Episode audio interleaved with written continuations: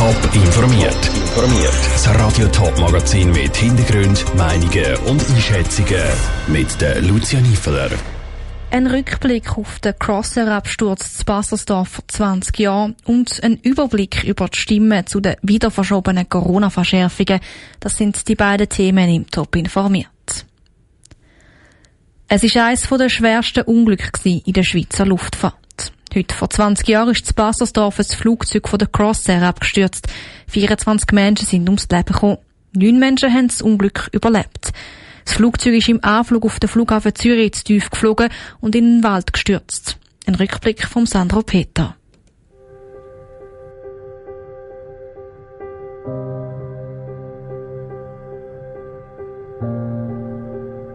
Es fehlen mir die Worte, um mich angemessen zu äußern.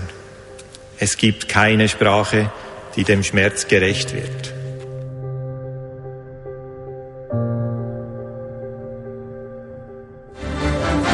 Todesflug, der Crosser-Absturz bei Kloten fordert 24 Tote.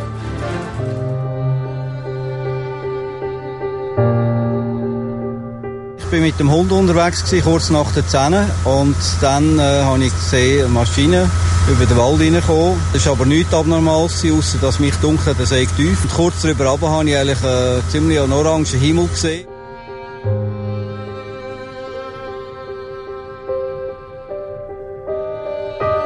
Das Fahrwerk ist ausgefahren worden, die Klappen sind gesetzt worden. Das Flugzeug ist dann äh, auf dem Gleitweg auf die Piste zugeflogen. Aber am Schluss muss irgendetwas anderes vorgefallen sein.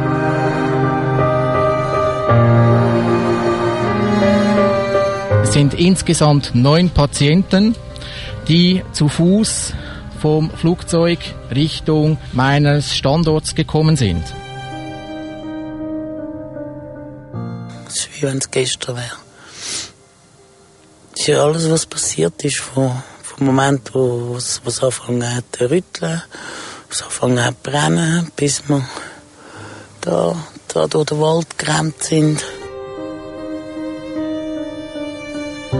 Es fehlen uns äh, wirklich jede Worte, nachdem wir von einer Katastrophe zur anderen gerufen werden.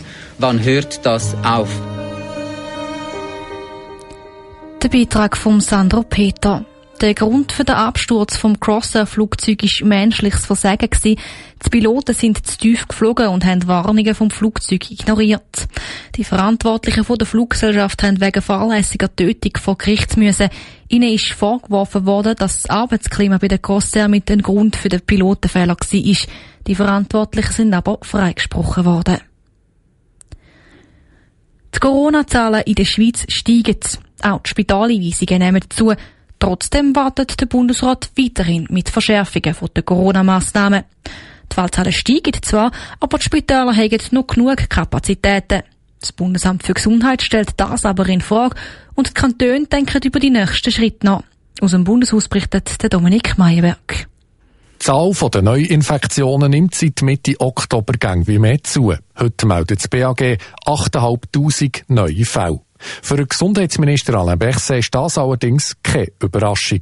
Für den Bundesrat ist klar, relevant ist die Situation in den Spitälern. Fallzahlen hin oder her. Wir haben seit Monaten immer wieder erinnert, dass unser Maßstab, das sind die Spitalkapazitäten. Und äh, heute mit 20 Prozent der IPS-Betten, das ist schon nicht nichts, ich wollte da nicht sagen, aber 20 Prozent der IPS-Betten, die mit Patienten, äh, Covid-Patienten belegt sind, es ist, man kann nicht sagen, dass die Situation außer Kontrolle ist. Darum ist die Situation unter Kontrolle. Trotzdem sei es ein kritischer Moment. Aber auch da hat der Bundesrat bewusst entschieden, ein Risiko einzugehen. Es war auch immer klar in dieser Pandemie, haben wir immer versucht, einen Weg zu finden, das für das ganze Land funktioniert, mit äh, die Suche ein Weg zu haben, der ein Optimum mal bedeutet.